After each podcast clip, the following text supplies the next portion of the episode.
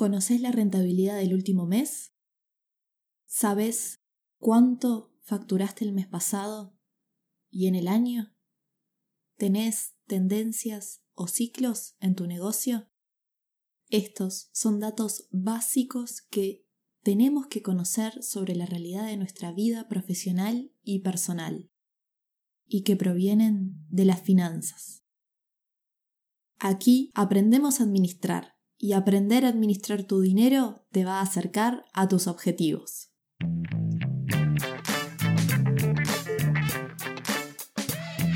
Para lograr el éxito es importante ponerle foco a lo que nos apasiona y dedicamos. Pero también necesitamos saber un poco de todo, ya que hoy en día estar actualizados es un deber. Mi nombre es Lucía y aquí te comparto un comprimido de conocimientos para que aprendas en minutos lo más importante de gestión y administración para tu negocio o desarrollo personal. Bienvenidos a Administración.zip, el podcast quincenal de administración de empresas.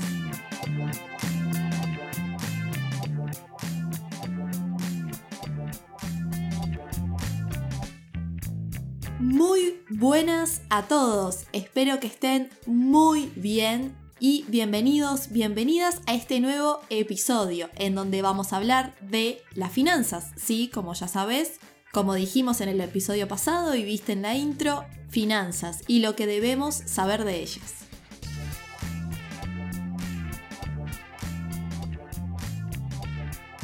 Y por eso tenemos muchas cosas de qué hablar. Y ya te cuento que puntualmente, por si ya conoces algún concepto, puedas ir directamente a él, pero si podés escucharlo todo ya que te va a aportar muchísimo más.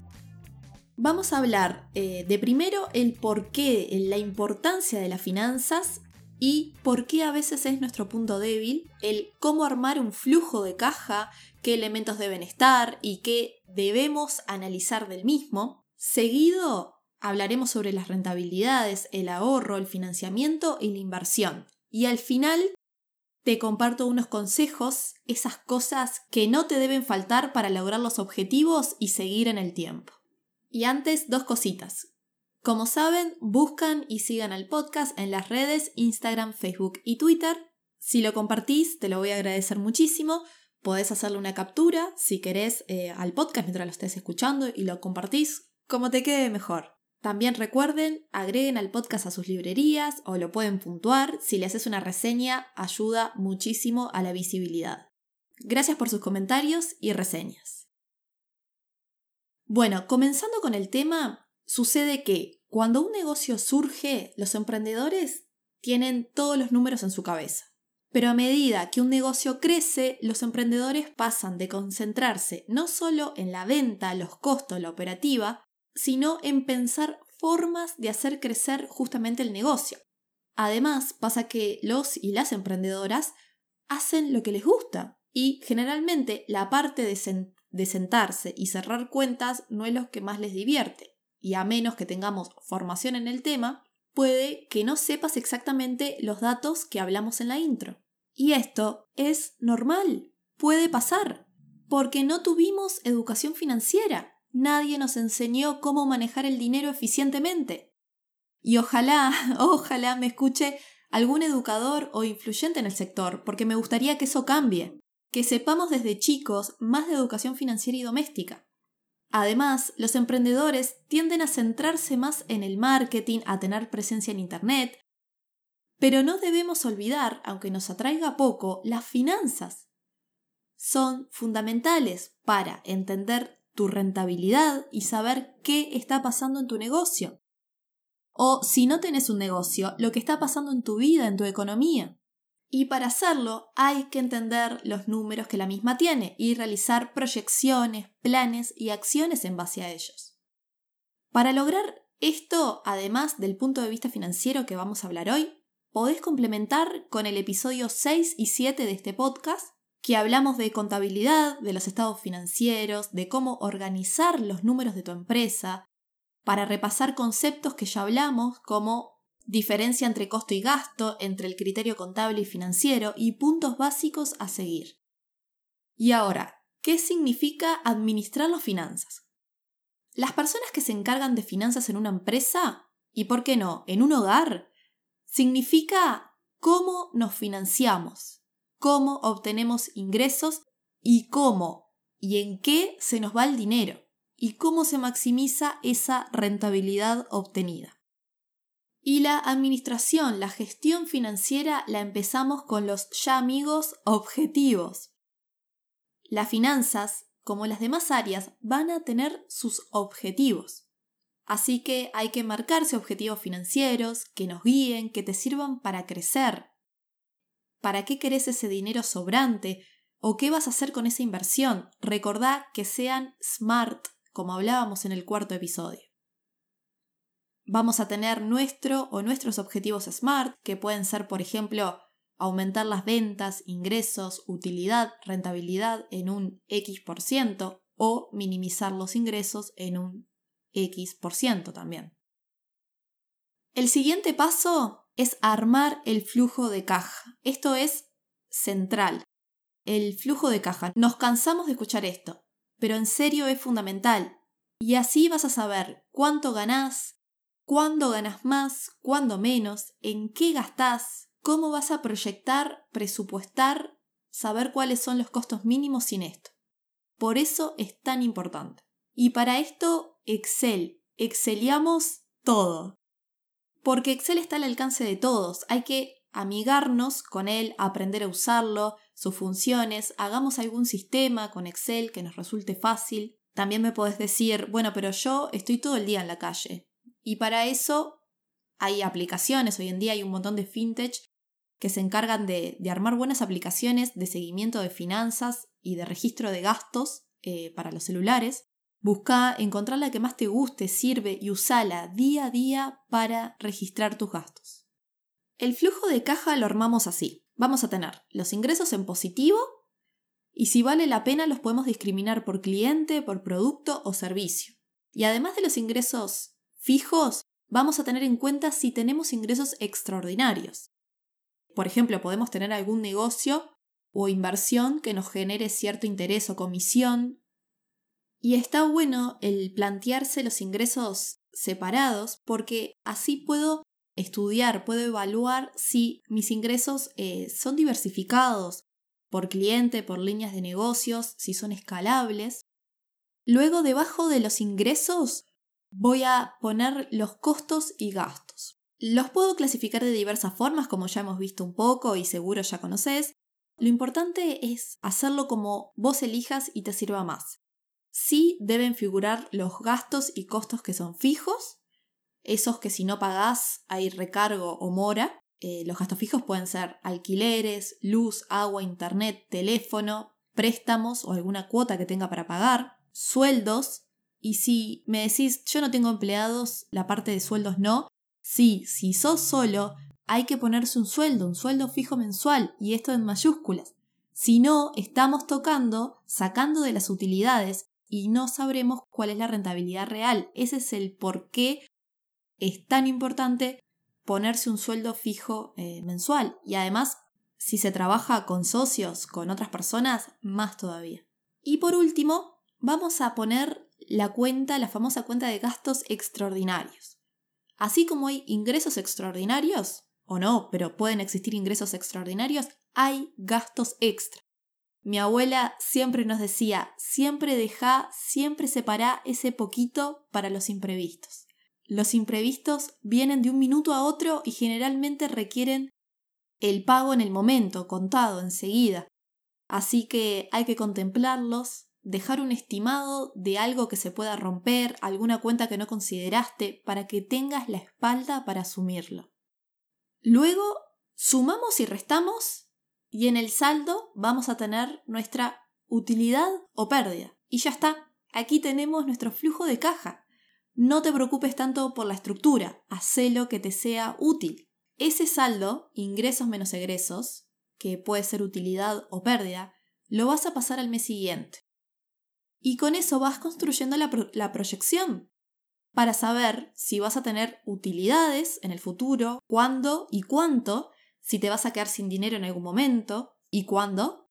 Ya podés ir previendo, podés ver en qué te va a faltar liquidez, si tenés que pedir un crédito. No es lo mismo pedir un crédito planificado que pedirlo de un momento a otro. ya saben lo que eso implica, el riesgo de tener tasas más altas. Y además voy a tener mi rentabilidad. Pequeña aclaración de estos dos conceptos. La utilidad es el resultado de hacer precio menos lo que te costó. Ejemplo, si algo lo vendí o obtuve 30 pesos y me costó 20, 10 pesos es mi utilidad y es un número. Y la rentabilidad va a ser un porcentaje de la utilidad del negocio sobre, o sea, dividido mi inversión para lograrlo, va a ser mi rentabilidad. Hay varios tipos de rentabilidades, luego la podemos hablar si quieren, pero las que más utilizan es, en este caso es el ROI, el retorno sobre la inversión, que es las utilidades sobre tu inversión inicial, tu inversión para lograrlo. También puedes tener rentabilidad sobre ventas, que es eh, la que van a ser las ganancias sobre las ventas, justamente. Pero lo importante es que ambos, utilidad y rentabilidad, es lo que tenés que seguir, ver y actualizar. Luego que tenemos armado nuestro flujo de caja, vamos a dedicarle un tiempo para analizar la estructura de costos y gastos. Sobre todo esas cuentas de varios u otros gastos que cuando se empiezan a abultar, empiezan a ser ya un número más significativo, hay que pensar, eh, hay que comenzar, mejor dicho, a ir revisando esas cuentas para ver justamente gasto a gasto, ver qué gastos son necesarios, cuáles se podrían eliminar o reducir. Esto de revisar cuenta a cuenta es clave. Y les cuento un caso conocido que fue noticia relacionado con esto. Por allá por el 1987, la aerolínea American Airlines, en su objetivo de reducir costos, se ahorró 40 mil dólares anuales por avión sí, 40 mil dólares anuales por avión por solo eliminar una aceituna de cada ensalada que servía a bordo. Y lo interesante de esto es que los pasajeros jamás notaron el cambio. Y con este ejemplo, con esta decisión, se guardó el lugar perpetuo de ejemplo y lección de que los pequeños cambios producen grandes resultados. En este análisis de costos y gastos recordá la famosa ley de Pareto, el 80-20, ver cuáles de los ingresos de los clientes o líneas te generan la mayor parte de resultados, lo mismo con los gastos, qué parte de esos gastos generan los mayores resultados. En conclusión, identificar el 20% de los esfuerzos que generan el 80% de los resultados. Poder saber qué es eso que haces que más resultado te da para optimizar tu productividad. Una vez que tenemos el flujo de caja organizado, lo analizamos con lo que recién hablamos, vemos si tenemos liquidez para afrontar las obligaciones a corto plazo. Si nos fue bien, vamos a tener utilidades. Y si tenemos utilidades, pasamos a la siguiente fase que es el ahorro. El ahorro es fundamental ahorro para las empresas y personalmente también para todos es fundamental. Poder armar un colchón, un fondo para gastos que necesites y además para invertir. E invertir no solo en el sistema financiero, podemos invertir en el negocio también, en algún equipamiento, maquinaria, en ampliaciones, en mejoras, en publicidad. Las empresas evalúan las inversiones que van a realizar con indicadores indicadores como los conocidos VAN y TIR y el periodo de repago. Estos son criterios de evaluación de inversiones que los puedo calcular con Excel, con el flujo de fondos, descontados a lo que se llama tasa de retorno requerida, que sería que armo un flujo de fondos proyectado un determinado tiempo, por ejemplo a 1, 3 o 5 años, con la proyección de ingresos y egresos, y como yo estoy proyectando algunos años, existe un determinado riesgo o incertidumbre de recibir ese dinero. Y además, lo que hablamos un poco en el episodio de economía, existe el costo oportunidad, el costo de no invertir ese dinero en otro negocio, en otra cosa. Entonces, esa tasa representa el mínimo rendimiento de esa inversión. En la segunda temporada voy a hablar más eh, puntualmente de estos, de estos conceptos. Como les decía, para terminar el episodio, consejos, tips y buenas prácticas para mantenernos ordenados y prosperar.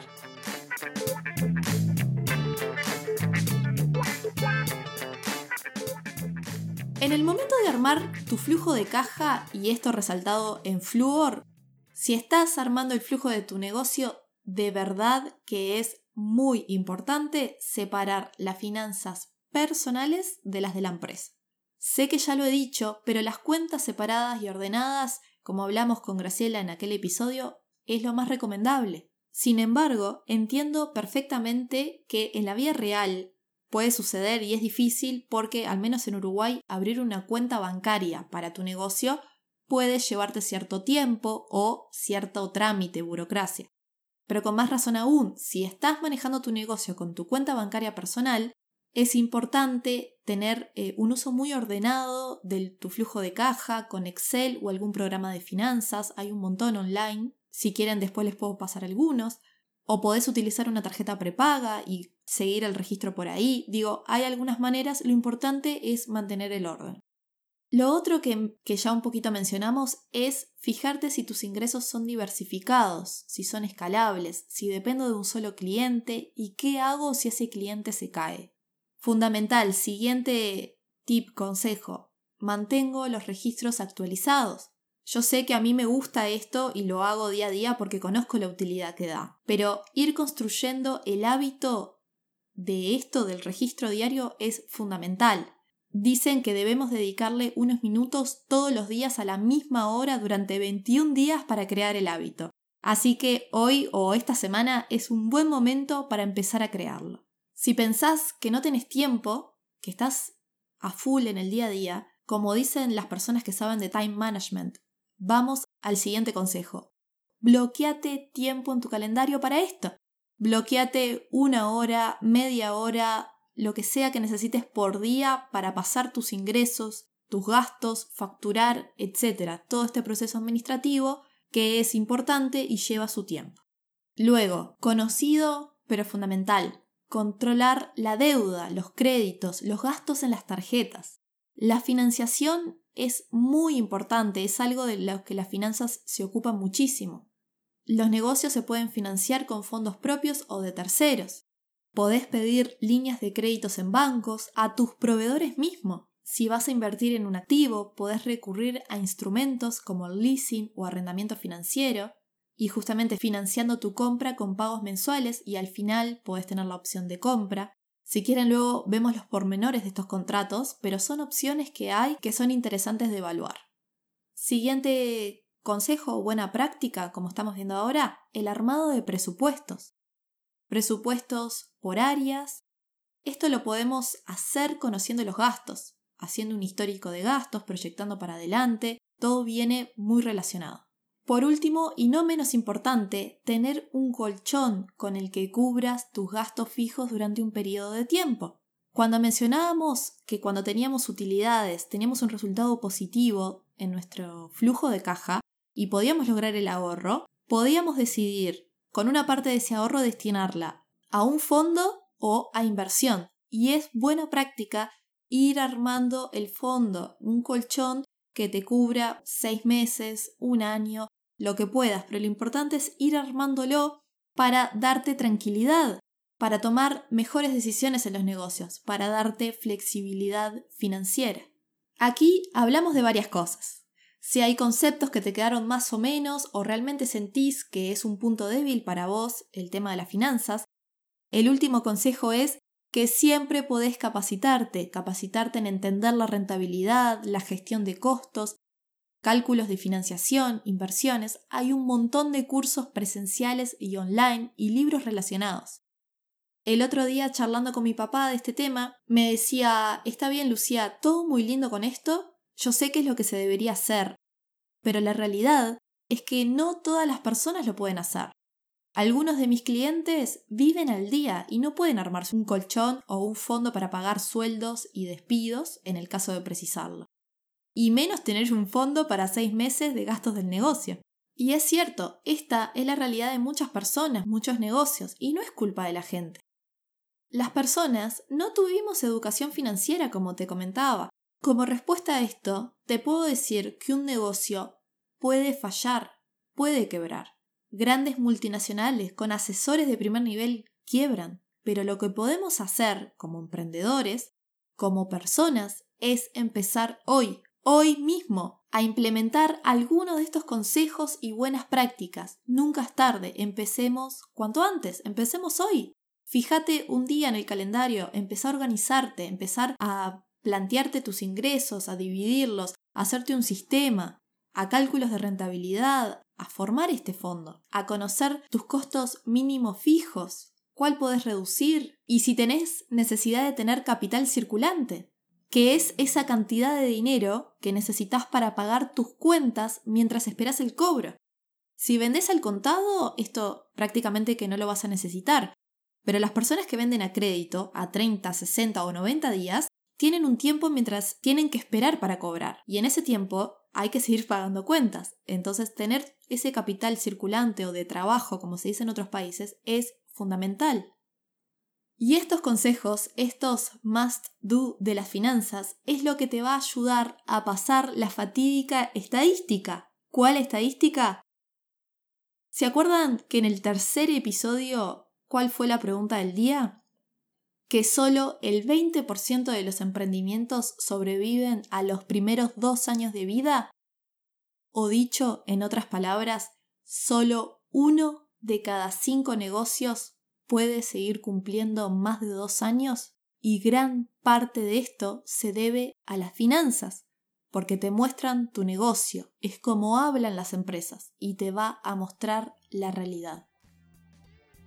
Y se viene el final, Próximo episodio hablaremos sobre cierre de año, un poco sobre impuestos con aportes de profesionales. Gracias, administradores, emprendedores, estudiantes, a vos por tu tiempo. Espero que te haya servido, aportado.